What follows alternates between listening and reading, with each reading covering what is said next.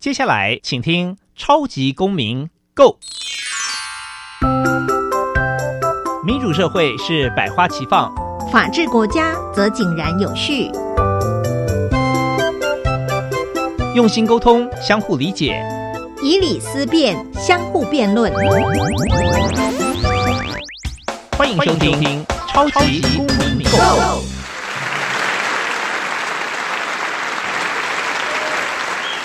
欢迎收听《超级公民购》，本节目由教育部委托，由国立教育广播电台与财团法人民间公民与法治教育基金会联合直播。我是节目主持人夏立明，大家好。今天呢，我们要邀请到的来宾呢，是上一集呢为我们谈了很多学校里面法律案件的黄旭田律师。律师你好，听众朋友大家好。啊，上一集的分享实在是太精彩了，所以真的是等不及想要 再请律师来谈一谈哦。那呃，上一次我们谈了学生的辅导与管教嘛，有兴趣的朋友可以去听一下我们上一集的那个呃电子档，我可以放在网络上了，大家可以看一下我们上一集有非常非常精彩的讨论。延续到这一集呢，我们稍微把这个呃议题比较聚焦在学生的权利哦。其实学生权利呢一提出来呢，各位听众朋友可能就会。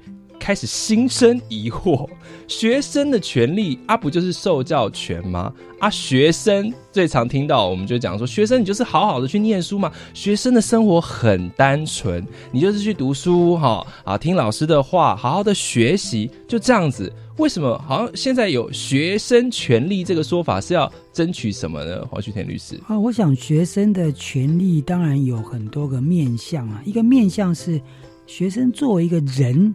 他应该也有跟一般人一样的权利，譬如说，我们不可以打别人，不可以骂别人，不可以把别人杀掉，对不对？嗯。所以，作为一个人的生命安全、健康基本维持，这当然学生是跟一般人都一样的。可是我们在学校里面其实是会有一些被限制的哈，比如过去我们会打小孩，对不对？会打学生，那现在说不可以了，这不可以其实是牵涉到学生的这个人身自由的问题。那学生当然有一个身体自主的问题啊。好，比如说学生现在长很多，比如说这个法禁开放了，嗯，其实法禁就是学生身体自由表意的一部分嘛，嗯，所以学生当然有对自己身体做主张的一个权利，这是一个人格权的概念嘛。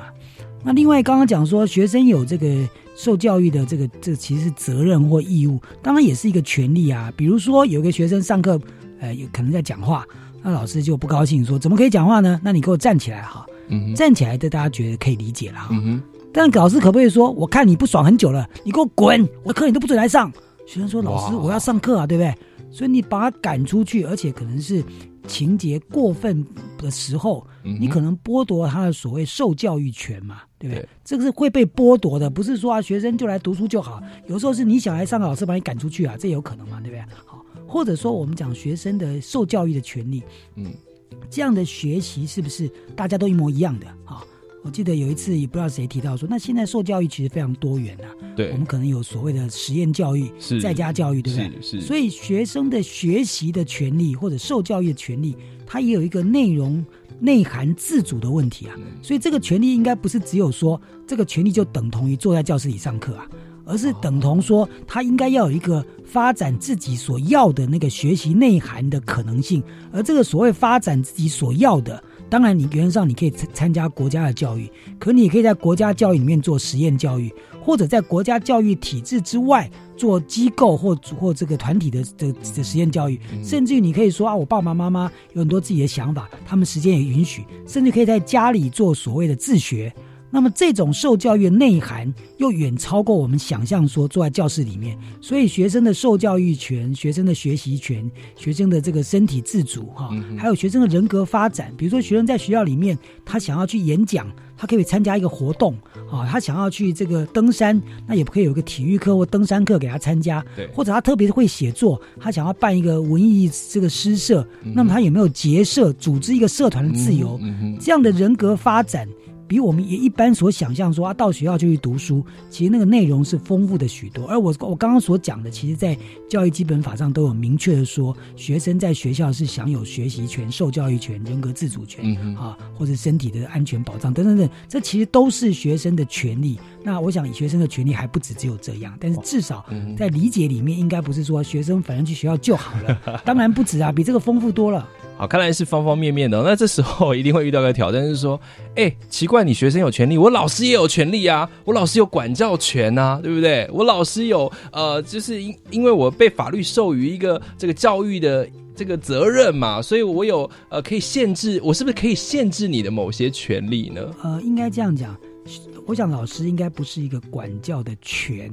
严格来讲，依照教师法规定，老师是管教的义务。哎，国民教育法也是这样说的。所以老师都不管学生，那叫做失职啊。因为如果管教是一个权利的话，那权利可以放弃嘛。所以老师不管学生也是随便他去的，那你干嘛来领薪水呢？所以管教是一个义务，不是一个权利。所以老师不能放弃。但是老师在管教这件事情上，所谓管教是教育活动的实施啦。所以在教育活动的实施上，包括课程、包括教学方法、包括辅导管教，有他的专业自主权。对，所以他他有权利发展他自己一个比较适合每一个学生的管教的方法。而这个方法，我们我们除了法律给他做一些限制之外，不能一板一眼的只要求他只能怎么做，所以他有他一个自主。因为教师也是一个自我成长的一个机制，所以他要怎么教比较好，他也不断在精进，不断在改变。所以那个是专业自主的权利，他可以自己改变自己，然后做得更好，那个是权利。啊，但是。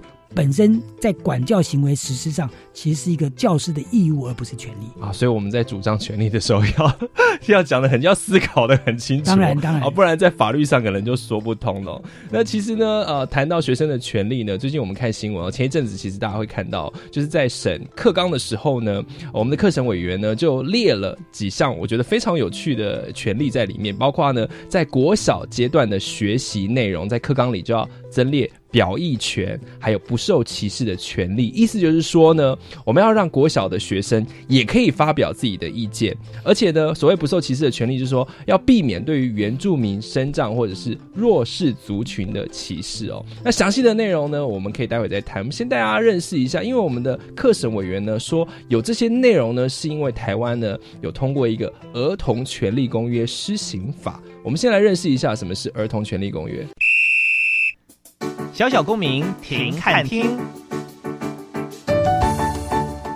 在这个单元，我们将会带给大家有趣而且实用的公民法治小知识哦。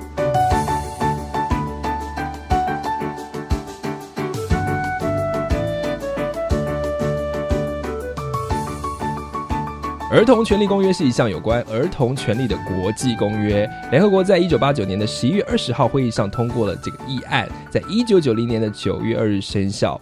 儿童权利公约呢是首条具法律约束力的国际公约，而且涵盖了所有的人权范畴，保障儿童在公民、经济、政治、文化以及社会中的权利。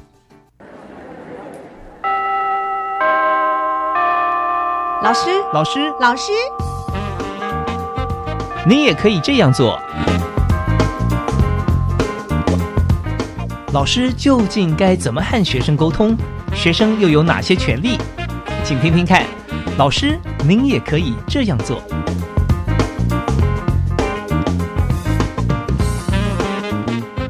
黄律师，我们讲到儿童权利公约。好，儿童，我们先讲一下儿童。应该如果有学过上过公民课的人知道，儿童的定义在国际上应该是。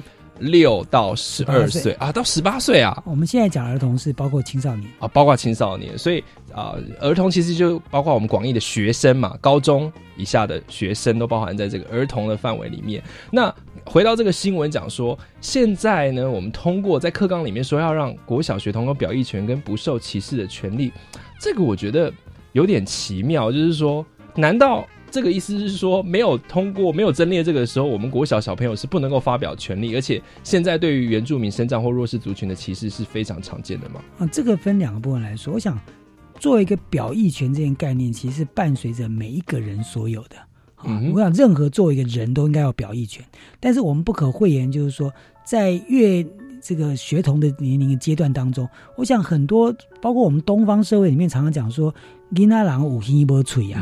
其实我们是压抑或者贬义，或者至少是不是很鼓励或赞成小孩子意见特别多的啊。那那这个当然一方面我们在东方父权系系统之下的这个文化表现，二方面也是说过去在教育阶段的时候，一个老师那么多的学生，如果每个学生都要讲话的话，其实老师应接不暇，根本没有时间做教育工作。对，所以在过去观念里面，我们整个课程设计上，我想强调表意权的概念是说，教育不是只有这个老师单向输出，而学生不回应的啦。所以基本上在课程设计上，在整个活动设计上，除了老师表达他的想法给学生参考或学习之外，应该也要允许孩子讲出他的看法。而所谓表意权的概念，就是说，它事实上是学习内涵的一个部分也就是说，今天如果只有讲光抄，我们讲了，学生就抄，而学生只要把它记起来，这个是一个不完整的教育内涵。所以我们强调学生的表意权，应该是说，在整个教育活动当中，要充斥着学生共同参与、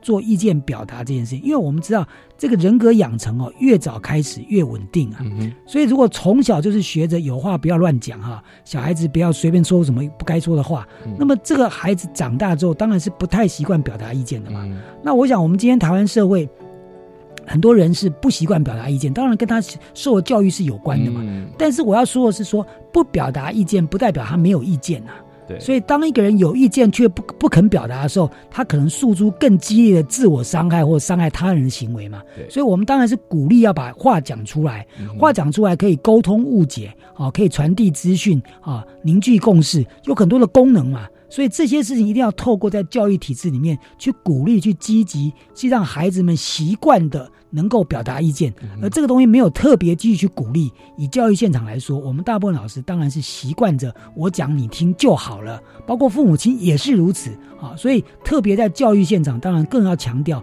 老师应该要尊重或者是促成孩子表意权的充分实现。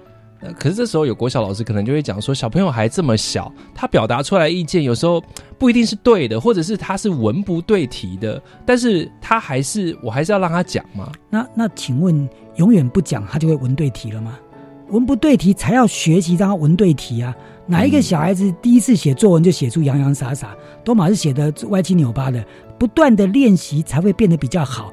为什么数学要不断的练习？为什么英文要不断的练习？只有表意不要练习，练习才是会使他不要胡说八道的最好的方法、不是吗？嗯哼，所以看来我们也需要一些工具给我们的国小老师，怎么样去导引？因为这个表意权也不是说你现在增列在课纲里面，今天学生他不表达，或者是他不发言，或者是他不会，或者是不准被不准发言，那一一列了，他隔天就会了，他还是需要一个导引的其实它是两件事情，一件、一件事情当然是当然不是说叫学生上课一直聊天讲话，不是。当然你要设计一些课程活动，是嗯让学生有个机会站起来表示意见的。是但是我觉得更重要不是这个，其实孩子很多时候是会表示意见的，关键在于他为什么减少或不表示意见，是看他在看大人的态度。嗯啊，看大人态度就是说，如果他今天讲的不是那么好，老师就很轻蔑，或老师就觉得很不耐烦，或怎么样的时候，他当然觉得那下次我不要讲就没事了嘛。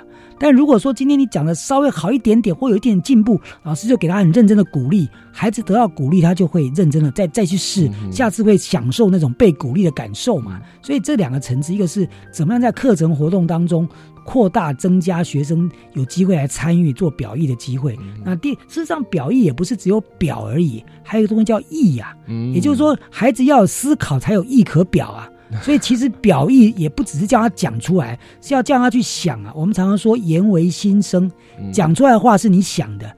如果你都不让他讲，他也就懒得想，懒得讲就人云亦云，随波逐流嘛。嗯所以刚刚我我记得之前曾经讲过，就是说现在教育是要每个人跟人家不一样的嘛，嗯打造一个独一无二的自我才是最高的竞争力嘛。嗯所以表意表出来自己的意的话，那就是独一无二嘛。嗯如果是人云亦云，别人说啊我早上做什么，午餐我晚上做什么，他也跟着这样讲一遍，那这个叫做抄袭，叫背诵，这不是表意嘛。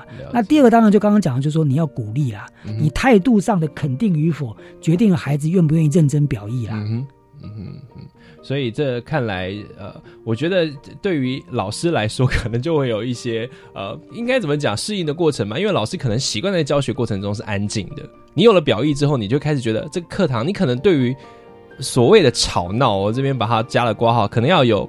不同的想法或者一种新的认知，你的课堂不是百分之百安静。有时候以前老师讲说，呃，我上课的时候呢，一根针掉下来的声音都不能够听得到。这个我们印象很深刻，就是老师要老师在讲，你们不能你们不能够随便的插嘴嘛，对不对？其实它是两个层次。老师在讲不能插嘴这句话是对的，是，其实任何一个学生在做表意的时候，应该是其他学生也不能插嘴。嗯所以我觉得重点不是孩子讲不讲，重点是我们当然还要继续维持那种别人讲话不要插嘴这件事情。那这件事情学习，其实在学习另外一个东西，就是说有人表意就有人聆听嘛。是，其实我们很多人会表意，但是不会聆听啊。嗯，所以我们常常讲说，会讲话没什么了不起，会听话更厉害啊。是，所以就是让很多人表意的同时，是训练更多人聆听。那如果说有人在讲话，别人都能够聆听，其实也是会让讲话的人感受到尊重，而且觉得更大的收获。那一方面也学习得能够聆听的一个能力嘛。好，那我想这是同时在进行的，但是学习表意不会代表乱糟糟啦，乱乱糟糟是不会聆听，不会聆听才会乱糟糟啦。好的，所以感谢律师帮我们解释一下这个表意权哦。那另外一项呢，不受歧视的权利。不受歧视，这个应该在应该这个就是很普遍的，大家一般人应该有的认知吧。那今天特别的把它标示出来了，是不是代表说我们台湾其实对于呃所谓的少数族群啊，包括呃我们讲到原住民、身障或者是弱势族群，或者是把他们这样标起来，是不是也有一点标签化的这种感觉？这个是一个比较复杂的问题。我想，对于原住民的歧视，应该是一个毋庸置疑的事实吧。譬如说，我们以前叫人家“还呐”，啊、嗯甚至于我们现在骂人骂人家说“你这欢呢嗯”，为什么这个人不可理喻？它等同于“欢呢”呢？那就是表示说原住民都不可理喻的意思嘛。其实我们在文化当中就存在着很多这种歧视的。挖博界的艺术啊啊，，你无这个艺术的，你唔知道你有这艺术啊？哦你讲的话听起来我都有这个感觉啊。就说当然很多人并不知道骂人家还纳这件事情，其实在讲就是等于翻就是所谓的不可理喻，而翻就是指的现在的原住民。嗯很多人真的在讲这句话的时候是一点没有这样想象的。是啊，但是我们并不是说你就歧视人家，但我可以这样说，你不知不觉当中你是让这些被讲到人是不舒服的。我想嗯歧视不是只有主观上没有这个意思就算了，而是客观上你可以想象。听起来就是很不舒服嘛，对不对？对比如说我们讲说很台这句话，有时候是一个正面，有时候是一个负面嘛，是不是？那所以这个被讲，所以当你讲很台的时候，台湾人就有感觉了嘛，对不对？因为你就是台湾人嘛。那你对讲做欢呢，其实这原住民就有感觉嘛，因为他就是你讲那个那个那个对象的的事实上同义词或曾经被这样贬义嘛。所以我要讲的是说，说这个文化上我们对原住民的不友善，这个也不是哪一个人的错，这是汉族沙文主义里面一直延绵的一个过程当中。比如说，现在大家讲到台湾，就从清朝讲起，从明政讲起，从从这个这个讲起，甚至荷兰人，但是很少人讲说什么时候原住民就在台湾了。那事实上，原住民才是台湾真正的第一代的的入主者，不是这样子吗？那但是我们也从我们事实上是不知道他们怎么来到台湾的，或者我们不是很熟知。可是当我们都不谈这件事情的时候，感觉上好像原住民台湾是不存在的。我现在很想知道说，那台湾原住民从哪里来的？明明就是比我们大家都更早嘛。我们作为一个汉民族的代的人的这个子孙，我们当然是比人家更晚的。可是我们在介绍台湾历史的时候，没有什么特别去谈到说，在三万年前或两万年前、五千年前、嗯啊，哪一支原住民就在台湾定居，有资料可稽的。我们在台湾史里面对这样的讨论其实非常少啊。嗯我们一下子讲开始讲的就是明政啊，不然就清朝，要不然甚至于从什么宋朝从哪里讲起，讲了半天都没有讲原住民啊。其实不是我们恶意的、有意的，但在这个不知不觉当中，其实他们是被边缘化、嗯被被弱化、被有意无意的忽略。这些东西有些是制度上的啊，比如说过去可能我们有特别的。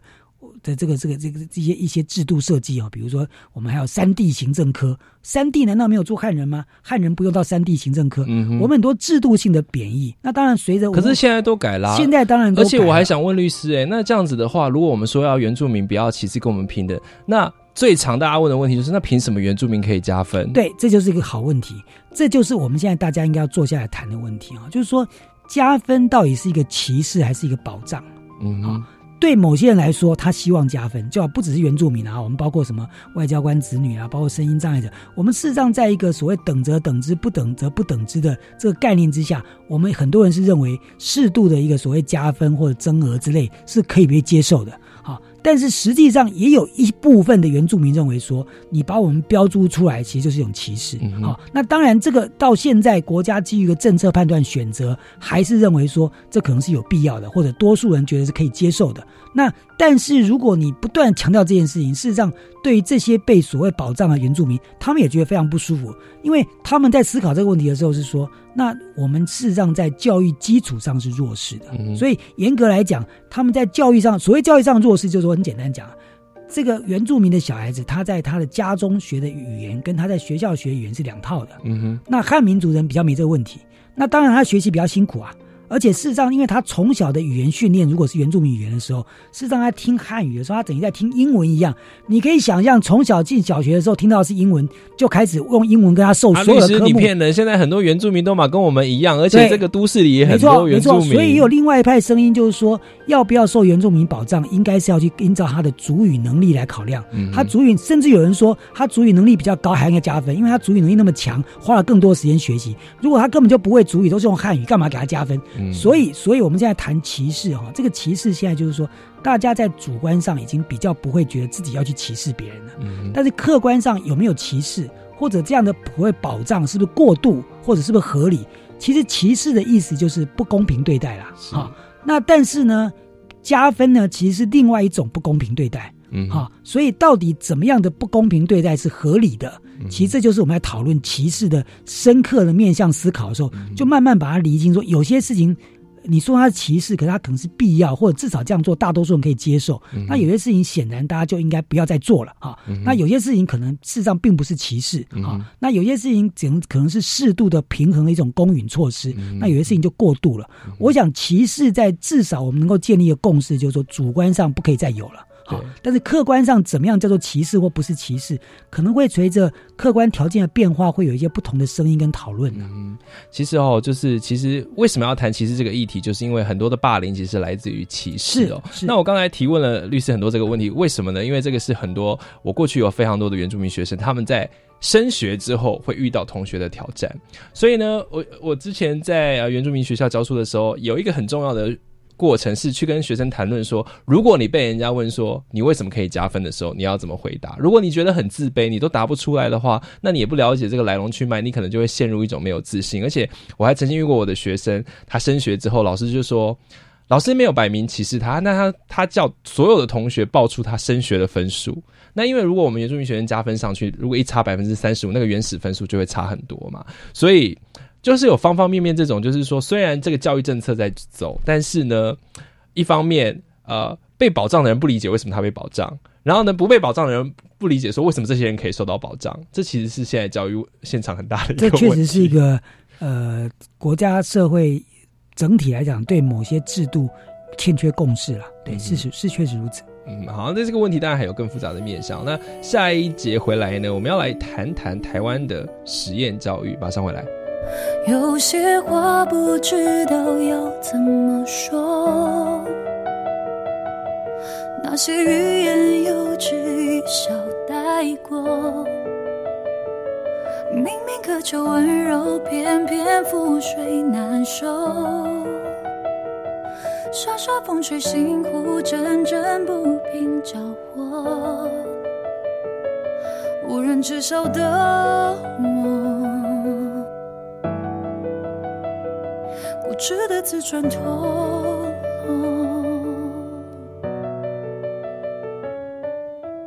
无眠的黎明，是夜的血痕。走多远，还是在原地的人。时光的列车开不回昨天，再也无法去爱上那些少。的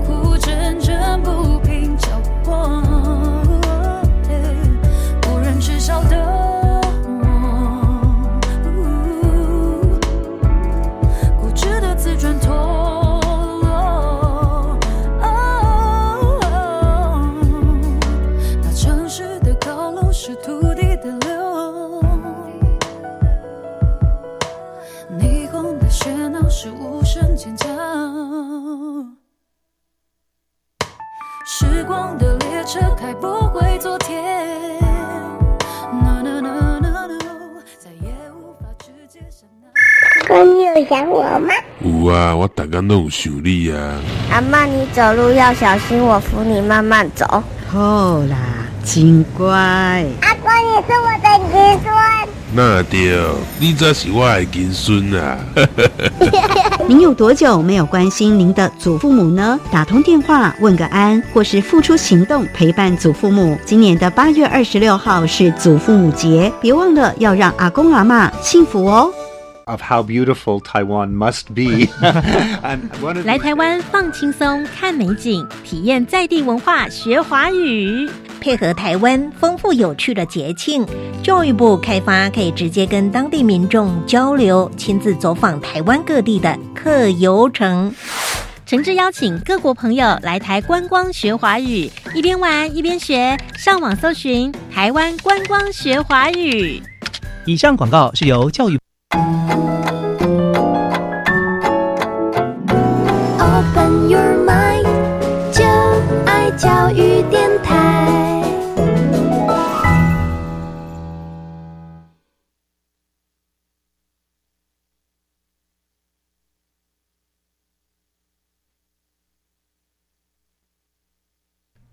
超级公民，我回到现场，今天邀请到的是黄旭田律师。好，我们上一个阶段呢谈了哦，我们在那个课纲里面呢，其实加了两个呢跟儿童权利公约有关系的，包括呢我们学生的表意权以及不受歧视的权利。那这一节回来呢，其实还有一个跟学生权利很重要的一个呃面向哦，也是刚才律师有提到的，就是关于。教育学习是要在体制内还是体制外呢？其实非常有趣的一件事就是说，在我们的教改过程当中呢，感觉体制外的这种学习应该是会被鼓励的嘛。可是当今天呢，在台湾在二零一七年通过了教育实验三法的时候呢，又开始有家长跳出来说：“哎，奇怪。”你们有人想要体制外，可是我想要体制内啊！我还是想要按照学校的这个课纲或者是教育的课纲来进行啊。那你不能因为你想要体制外的人来影响到我嘛？那你现在现在搞的时候都是实验学校，我也不想读实验学校啊。所以这个 这个会不会就是有人认为说这个教育三法是一个台湾教育发展的里程碑，然后呢是一种开始哎好像更多元的学习，可是也好像也有家长觉得说哎无所适从，到底现在应该要怎么样？我也有不不想要被实验，你实验什么意思？我不想被实验，我就是希望呢学生可以好好的有一个确定的学习的路程。那个律师怎么看这样的争议？我想这个问题应该是背景是这样，就是说我们确实在实验教育上路之后，慢慢有比较多的这个实验教育在进行哈。但是最近的一次实验教育的修法呢，事实上是开放或者鼓励了呃政府也来办实验教育啊。嗯那么那我想很多地方政府可能以为办实验教育比较进步、比较先进、比较引领风潮。所以我们看到，就是说，某些县市在很短的时间内推出很多所学校要来办所谓实验教育啊。那这是是这个现象呢，导致了就是有很多对实验教育不了解的家长，发现忽然间他所在的学区的学校变成是一个实验教育学校，他也不了解为什么他孩子只能选择一个所谓实验教育学校这件事哈。那我想这个分两个层次来讲，就是说，虽然实验教育是重要的，是有价值的，是有原创性，可能可以因材施教，产生比较多的不同的变化，但是也不需要赶风潮啦。嗯我想我们的公部门里面，如果说有这么多实验教育可以做，那么他在过去在没有做实验教育的时候，就可以把学校办得有声有色。其实也不一定需要办实验教育了哈。我想我们可以知道说，在小学课程的弹性上是比较大的。事实上，很多小学教学在我看起来，也都多多少少个别带有一些实验的属性，应该也不为过。但是也不见得就自己称之为实验教育啦。所以某种程度，我也要。呼吁就是说，呃，地方，因为我们国民教育是地方政府主管的，我也呼吁一些地方政府不用急着赶风潮、追逐流行去推那么多的实验教育啊。实验教育还是要有实验精神、实验理念、实验目的、实验策略、实验方法。到底你在实验什么啊？如果只是加强英文啊，只是多一些课外活动，其实正常教育就可以实施了。嗯哼这样子是不合理的。嗯哼那第二个是，我觉得对于父母亲，我也想讲的是说。不用这么紧张嘛。台湾这些实验教育，尤其是政府所办的。实验量有限呐，没有那么多在实验呐，很多事情还是传。因为你真的要办出所谓实验教育，有很多的特殊课程，一定会大量的使用体制外老师。嗯，因为我们既有的师培就是针对实验教育来做的，所以如果今天真的要全面改改变，老师就换得一塌糊涂，现实中也做不到。所以我也不认为家长需要这么多焦虑。那如果说你坚持要受正规的所谓非实验教育，我想跟政府说明，你当然有权利，应该要有权利选择学区比较远一点，但是是一般所谓非实验的学校。那反过来说，也许可以用平常心去了解一下。我想目前公办的实验教育学校都没有实验到多么的这个奇形鬼怪状，到一般人都不能够接受的。我想他们的实验事实上是在一个范围之内的。真正的体制外的实验教育，可能这个这个。变化比较大，那这种也不可能强迫你去念的，这一定要自发才能念的。所以我一方面希望政府不要追逐潮流了，但是我想家长也不要过于担心了。嘿，那其实呃，我觉得实验教育它其实会引起一个讨论，也当然就是有有鉴于说我们现在的。教育它能不能回应体制内教育？它能不能回应我们现在学生的需求嘛？那呃，我知道在好像有有很多地方，它其实呃越来越多人觉得说，好，现在啊，因为公立学校要跟着政府的政策走嘛，所以好像越来越多学校它的学风越来越自由。开放，可是很多家长都担心说：“哎，奇怪，这个学生越来越自由开放，好在强调学生权利。可是呢，哎，这个我我要让我学生好好单纯的念书啊，我希望他他的目标可以清楚一点，他不要就是好像啊跑到一个就是啊在搞社团，花了一整天的时间，所以会出现这种现象。不知道律师有没有观察到？”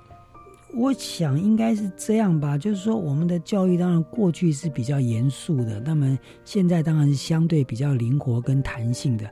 不过我常常说，教育其实就是社会的缩影啦。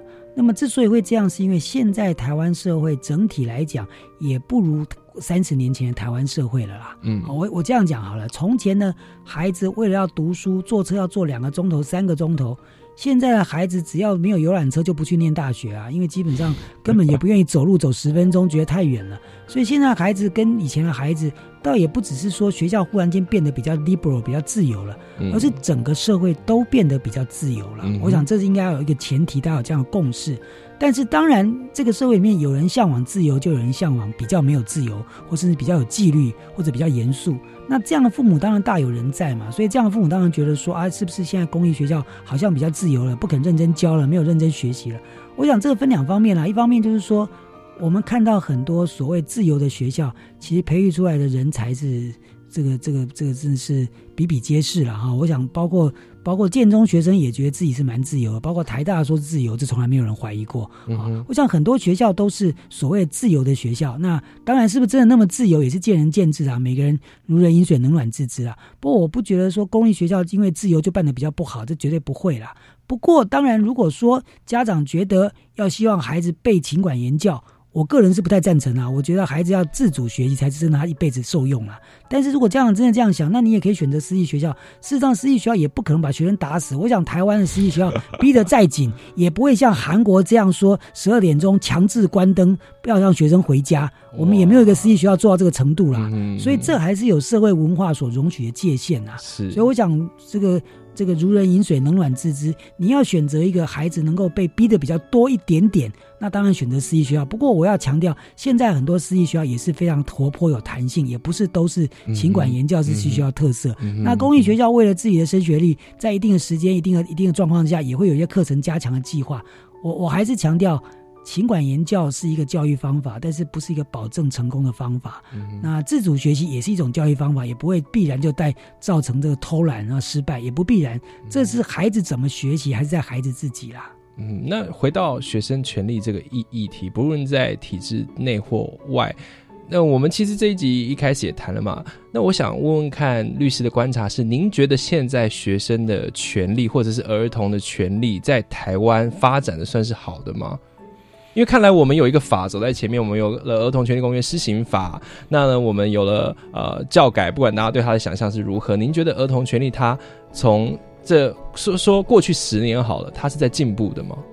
我我想它当然是在进步的，只是我们进步的幅度，我们我们用一个高标准来看不满意而已啊。我想这一次国际专家来台湾做这个公约实施的检讨的时候，他们对台湾也是有一些肯定的嘛。但他们的肯定之外，他们通常是说啊，这个部分已经入法了，但是要如何落实要加强。这部分已经有有要求了，但是可不可以更落实啊？甚至于，譬如说，他有提到有些东西确实是我们过去都没有想到的，比如说，我记得他有一条提到说，孩子呢有就医的权利主张，纵使父母亲不同意，他们应该有权利要求接受适当的医疗。因为你知道，我们有些父母亲可能有基于他们的某些信仰或某些基础，他们可能拒绝施打预防预防针啊，或拒绝打疫苗啦，或拒绝什么什么什么东西哈。那通常孩子一定是跟着父母的想法走的嘛哈。对。但是在儿童人员公约上有提到说，因为儿童有表意权呐，如果儿童在一个什么样的机制之下，他发现他想要享有一个不一样的就医的权利的时候。在这个联合国专家上提到说，应该要设法去保障孩子具有这样的权利，因为孩子的健康不是属于只属于父母，也属于整个社会啊。对，甚至于说这个这个这个体罚这件事情呢，事实上我们在教育现场不断的讲。那客观上来说，现在的体罚不能说禁绝，但是比起十年前、二十年前，应该少非常非常非常多了。嗯但是这次《同人公约》国际专家也提到说，不仅是老师不能体罚学生，应该也要禁止父母这个体罚。但这件事情恐怕大部分父母还不能接受了哈。但是并不是说每个父母都体罚孩子，但是很多父母会觉得说这是我的管教吧哈。对。但在国际公约的概念之下，这种体罚是一个不适当的处罚方式。其实既然是不适当，那老师不可以，家长也不可以。所以我们有些东西是可能还没有共识的，有些东西是有共识，但是落实度不高的。那当然有些部分可能还没有认真去思考过的。那我想这个进步一定是有的啦。而且人权公约也不是现在才有的嘛。其实，在在我们施行法定了之前，早就内政部就一直在推动大家去推广了。所以进步是有的啦。但是当然离高标准还很有距离啦。我想这个落实还有一个困难的地方在于说一种一种文化，就是比如说我在学校任教的时候，你会很清楚的感觉到说，呃，每一个班级就是属于那个导师的。管教的范围，你其他的老师，即便看到这个老师用比较严厉，甚至体罚或者某些你不认同的方式的话，基本上你不会去干涉，因为你不会去干涉其他老师。回到家长也是一样啊，我们可能哎觉得某些家长啊，楼上怎么天啊，好像打小孩打的很严重，可是除非已经严重到这个小孩都已经尖叫跑出来了，不然你会觉得说啊，这个毕竟那是人家家里的事情哦，所以是不是他？这个说实在要落实起来，比如包括学学生，他呃孩孩童他有自己就医的权利，他要跟谁说？因为他就是跟他爸妈住在一起嘛。那有可能，比如说，当他到小学中年级、高年级时候，他有可能跟老师说啊，嗯，那老师就应该去跟学校说之后，寻求比如工位护士之类的，跟家长做沟通。了解。有时候可能是，当然，如果说父母亲把孩子圈禁在家里，不让他外出，那另当别论。对，有的时候是，比如说父母亲他觉得。没有钱，穷困，或者或者说父母亲可能比如行动不便，他不愿意带孩子，他觉得很困麻烦。他有时候是困难做不到。那如果孩子开始意识到自己有这个权利，孩子向向学校求助的时候，学校不能说那你爸妈的事，对，学校应该要协助嘛。所以，我我觉得这里面有很多东西进步的关，不过还是跟很多观点，我我常常一致的想法就是说，我们社会的大人们呢，要把一些议题摊在桌面上公开来讲，嗯啊。也就是说，如果每件事情都依照我们大家习惯，都觉得说那是别人家的事，我们就不要管了，对不对？可你想想看哦，在儿童施暴的防治上，我们在学校教里面推那个一一三哦，就是说打防暴电话嘛啊。现在很多小孩都知道，如果他的同学被被被谁打了，要叫他打一一三。嗯，其实事实上是这样，对不对？那这个爸妈很头疼。对。你不要打我，我打一一三哦。对对对，我小我孩子小时候也常常跟我开玩笑说：“你再讲再讲，我要打一一三。”我说：“哦，你打你打，看你要打。”宣传的非常有效。对，那我的意思就是说，像这样就是说，一个这个所谓法律不进家门这件事情，其实现在是被打破了。嗯啊，只是说打破没有破到底，可能破了一半。所以就觉得说，好像比较严重的，我们才要打一一三。如果没那么严重，可是，在很多儿虐家暴致死的案件当中，大家慢慢也觉得应该更高度的提高警觉，更提早的去介入。我想，这个社会当然有很多人不同意或者没有警觉啦，但是也越来越多人意识到，这是大家社会的公共议题，大家要关心的。我想，我之前阅读一本书叫《鸡婆的力量》嘛，就在讲说，其实有时候呢，有一些很很惨的案件，或能够。你会发现，或者是你能够救回来，都是有某一些人比较鸡婆一点哦。所以啊，当然我们在教学上有专业的领域，老师不会互相干预。那家长也是有各自管教的方式不同。但是有时候我们可能在这个社会里面，我们觉得有哪里不对的时候，我们稍微鸡婆一点点。然后可能如果你能够呃因此而救了一个孩子，或者是发现一个呃有被很多问题困扰的学生，那我我觉得这是一件非常非常。呃，有价值的事情哦。那呃，这一段结束之后呢，我想跟大家讲，就是谈到现现在这边，现在不是只有说哦，大人在谈儿童权利，现在也有小朋友，我们觉得是小朋友，但是他其实觉得他自己是大人，他觉得他自己有发生的权利的这群学生，他们组成了一个联盟，他们希望可以争取自己的权利。下一段我们来谈。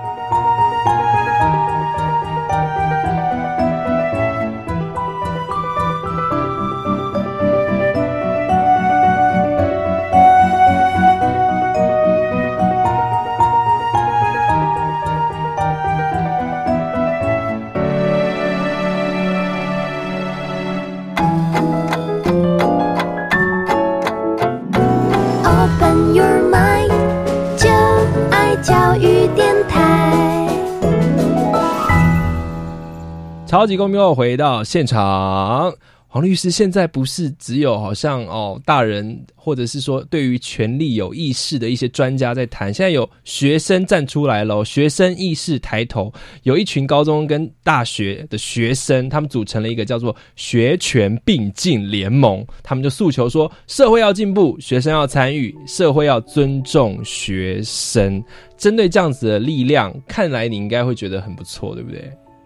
嗯，我想这个也不是今天了，哈，大概最近五年、七年，大概有一段时间，就是说开始有一些大学生去调查、去分析各个大学对于学生权益尊重的程度，对，做了很多这个调查报告，嗯哼。那么几年做下来之后，当然有一些学校就因为这样的比较有一些改进，哈，当然有些部分还是学生还是不是很满意，哈。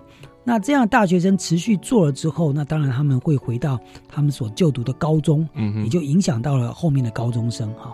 那另外一方面就是说，因为我们的高级中等教育法这个在配合十二年国教，在一百零二年制定以后，一百零三年全面实施。那其中在第八章也特别谈到学生权利啊，所以事实上学生权利也不是只有学生在争取，而是说现在我们的高级中等教育法是规定说哈。凡是学校的重要会议涉及到学生的生活、课业成绩、奖惩等重要事项的时候，那个会议也要有学生代表来参加。好，这个是我们政府在制度上，也就是表示对于包括高中生在内的重要权益的一个重视。哈，所以事实上，你说这些学生来做这个事情，严格来讲，这本来就是政府应该替他们来做的。嗯那如果说这些学生跳出来做，一方面表示有学生也有这样的权利意识，当然值得鼓励。二方面表示说，可能很多学校做的还不是很好，啊，特别是高中阶段，因为高中阶段，我想比过去大学部分来说会更保守。大学因为现在大学法规定，校务会议有十分之一是学生代表，所以强迫很多学生他有机会来参与校务。但是高中阶段过去是没有的啊，那这几年开始，学校开始意识到说，必须要怎么样让这个学生代表进入学校重要会议，比如说校务会议啊。那这个其实教育部国教署花了很多力气在做推广，但是当然就是说这是一个大家都很陌生的议题或者很陌生的一个要求，所以当然在实践上还有很多进步的空间。那参加是一回事啊，那大人会不会听？你们这些做决策人会不会听？当然当然一回事啊。所以所以总要先有其形才有其神嘛。你现在都进不去就不用讨论了嘛。那你进去之后，学生就出来讲了嘛，说哎我们只有两个代表，然后学校就很机车学。校说这个提案要有两个人附属，那连提案人要三个人。结果如果我们提案呢，一个人提案，一个人附属，老师都不附属的话，我们连成案都不能能成案啊。所以后来国教我就就就要去宣导说，学校不能随便这个阻止人家提案，连讨论都不能讨论。我我想这个就是说，呃，社会上透过立法委员制定出来法律，反映出这样一个思潮。嗯。但是我们在教育现场的老师，或在教育现场的家长。其实是没有完全跟上的啦。那当然，就我想就是说，呃，教育现场毕竟还是有教育法令在后面推动，会慢慢跟上。当然，这个速度当然就是说没有办法这么快，因为这个这个在大多数的孩子来说，比如这样讲好了，你叫高中生参加校务会议，说实在的，台湾很多高中、大学校务会议也开的乱七八糟，只有大人在开都开的乱七八糟。我也不觉得小孩去开就有什么明显的改变。所以台湾人其实不太会合法有效的集会讨论。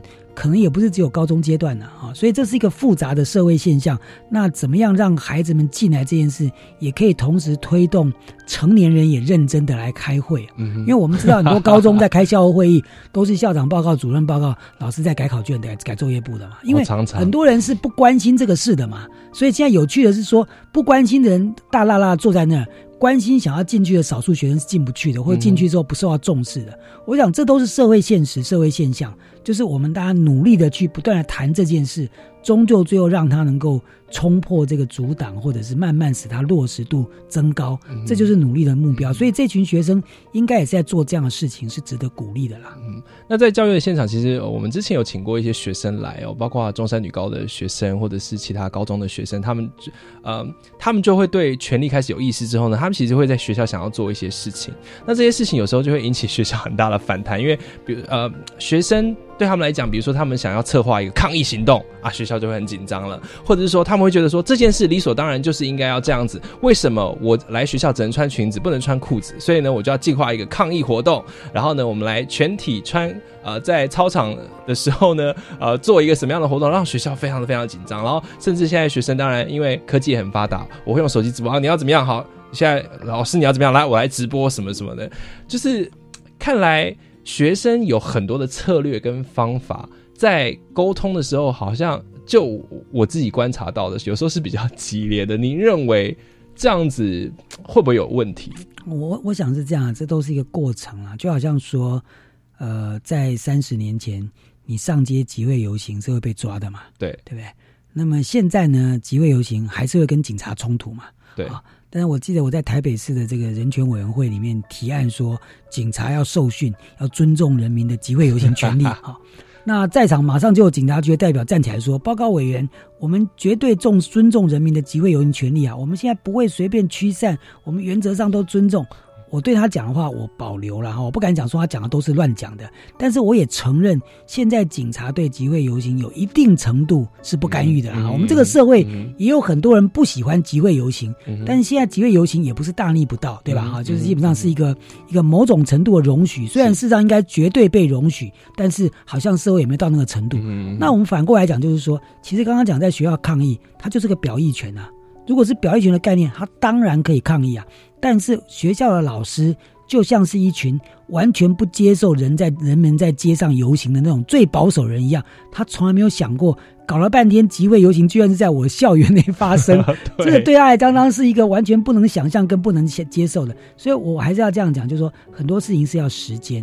其实学生有意见，如果可以坐下来在校长室跟校长讲了，通过了，他干嘛要去示威游行抗议？干嘛去做一个一个一个所谓表演、一个表现、做一个秀啊？实境秀。其实关键都在于说，想法能不能够进入体制。也就是说，我们还是不习惯学生一起来作为校园的主人这件事了哈。那在这个前提之下，当然学生能忍就忍，不想忍了，因为现在小孩这么聪明，对不对？电视看这么多，对不对？他自然会想到办法来，他自然想到办法来来来刺激你一下。那这个就是说，这个这是这个，我想这是一个。有趣的民主现象啊，这不是一个坏事，但是恐怕大人要多多调整自己的脚步来适应这个社会的变动啊。嗯，那我想请律师有没有一些提示要给这些其实想要彰显或者是说为了自己权利奋起的青年？那呃，青年。有非常非常多的理想。那在呃刚才讲到，其实我我我听起来律师是一个非常宽容，而且其实是以非常正向的方方式来看学生争取自己权利的行为。那你有没有一些提醒呢？呃，我想谈不上提醒，不过我自己觉得说，呃。其实一个孩子有自己的想法，然后一直得不到任何大人的支持，是非常辛苦的啊！因为他他会常常怀疑自己是不是做错了，或者觉得很挫折，为什么大家都不支持他？所以我倒是觉得说，呃，一个孩子如果有一些这样的进步的观念跟想法，如果有可能的话，哈，如果你的父母亲不是非常非常保守，你你可不可以先试着去理解看看，你的父母亲会不会支持你啊？当然我知道，进步的孩子的父父母亲不都是进步的父母亲。但是我也相信进步的孩子可能会有进步的父母亲。好，那我这样讲的意思就是说，如果有进步的父母亲站在孩子背后，学校的考量会强度会高一点啊。也就是说，孩子可不可以试着学习？去合纵连横，寻求协助的力量，而不要把自己处于一个哈天下大人都对不起我哈。本来你是要争取你应得的，怎么在争取应得当中争取没有争取到了？可是得到一个愤世嫉俗，觉得天下人都负你。其实这个是一个很负面的思绪，那负面思绪不会带来进步，再往下走就变仇恨了啊！其实我相信你可以找到支持你的力量，那么多一点大人来支持你，其实对于这个大人世界的这个量变变质变是有机会做比较快速的改动啊！因为因为事实上今天家长会也是学校一个重要的力量嘛。如果今天有一些家长去告诉学校，我们也其实认，因为事实上学校有的时候是这样，他很多改变之所以不愿意改变，他也是觉得家长可能不。会支持他，以为家长跟他一样是保守的，或者他他害怕家长比他更保守。但是如果有比较多的家长站出来说，其实我们觉得这样也蛮好的，我们没有希望你把孩子管成这样。这种家长是有的，但是量有多大我不知道。可是我觉得这种家长如果能够被带出这个台面上，浮在桌面上的时候，他对学校是另外一种压力，也对学生是一种助力啦。我是觉得，如果这样可以让孩子们或许不要觉得自己这么辛苦跟委屈啦。我觉得这一集听下来，我觉得其实黄旭田律师呢，思绪很清晰之外，是一个很温暖的人。就是对于呃整个社会是有期待，然后也觉得说啊，家长、学校、学生大家一起学习，一起前进。就是我本来还想说，哎，律师会不会觉得说啊，这个学生权利呃。不然就是谈的很严肃，或者是说就觉得说啊，这个其实现现况很悲观。看来律师都不是这样。其实您您对台湾社会整体呃这个尊重儿童、尊重学生的权利，看起来是很乐观的，对不对？呃，应该不叫做很乐观吧，应该是说 听起来是。我其实当然是有很多的不满意，但是我也觉得说。你你对不满意有很多选项嘛，对不对？我们人生其实大多数时候都是不满意嘛，但是你为什么不看到满意的部分呢？哈，就是说你总要有一个动机，告诉自己要继续往前走嘛。对，如果充满了不满意，我觉得那个改革者是非常悲情的啦。是，虽然可能对于现实的不满意，我跟他没有不同。但我觉得何必让自己这么不快乐了啊？就是说，就是往正向去看，我们已经累积很多的努力。那这些努力总会有大水冲、洪水冲破的时间点，它会有更大的速度、更快的力量。但是我常常讲一句话，我就说，这些所谓被改革者，他也很悲情啊。他的环境、他的背景就是这样，所以他不能理解、不能想象。你应该同情他，说他怎么能够不进步一点？他不会很悲哀吗？那对一个可怜的人，我们干嘛去痛恨人家呢？就某种程度，你你如果多一点同理哈，对，那也许你比较有机会说服他。如果你永远把别人打成腐腐败、保守、反动力量，这个是没有办法对话的啦。这是我自己觉得说。对一个改革的方向是支持的情况之下，也不需要搞成你死我活了，这是我的看法。那我想孩子们有一个强大的革改变的动力，这件事当然是好事啊。但是也不需要搞成觉得整个社会就是这样要把它推翻掉，因为事实上等你当了这个社会主人公的时候，你的孩子也要来推翻你，对不对？其实其实我想永远进步是往前走的嘛。是。我我觉得这是黄旭田律师非常非常好的提醒哦，在我们一边社会一边前进一边争取权利的时候呢，我们大家还是要发挥同理心，去看见其实大家有很多相同之处，或者是找到那种大家可以一起奋斗的目标，或者是大家有一个集合，然后呢可以坐下来谈，而不一定需要用到所谓的言语，甚至是肢体冲突这样子的方式才能解决问题哦。那我也相信黄律师会继续呃跟更多的老师、跟更多的家长，还有更多的学校沟通，所以我们在。欢迎各级学校，还有各位家长。呃，如果需要的话，黄新田律师应该是没有问题嘛？可以？我不知道什么叫没有问题。没有问题就是说可以抽出时间来跟大家。那当然是交换意见了呀呀。好的，那我们也希望呢，超级公民购呢可以继续访问黄律师，然后带来给我们非常多、非常非常精彩的一些见解哦。那今天要一样再次代表听众呢来谢谢黄律师到节目上来分享，也谢谢大家的聆听。超级公民购，我们下次见喽，大家拜拜，拜拜。学习思辨的智慧，散播正义的种子。超级公民购是由教育部学生事务及特殊教育司委托国立教育广播电台与财团法人民间公民与法治教育基金会共同制作。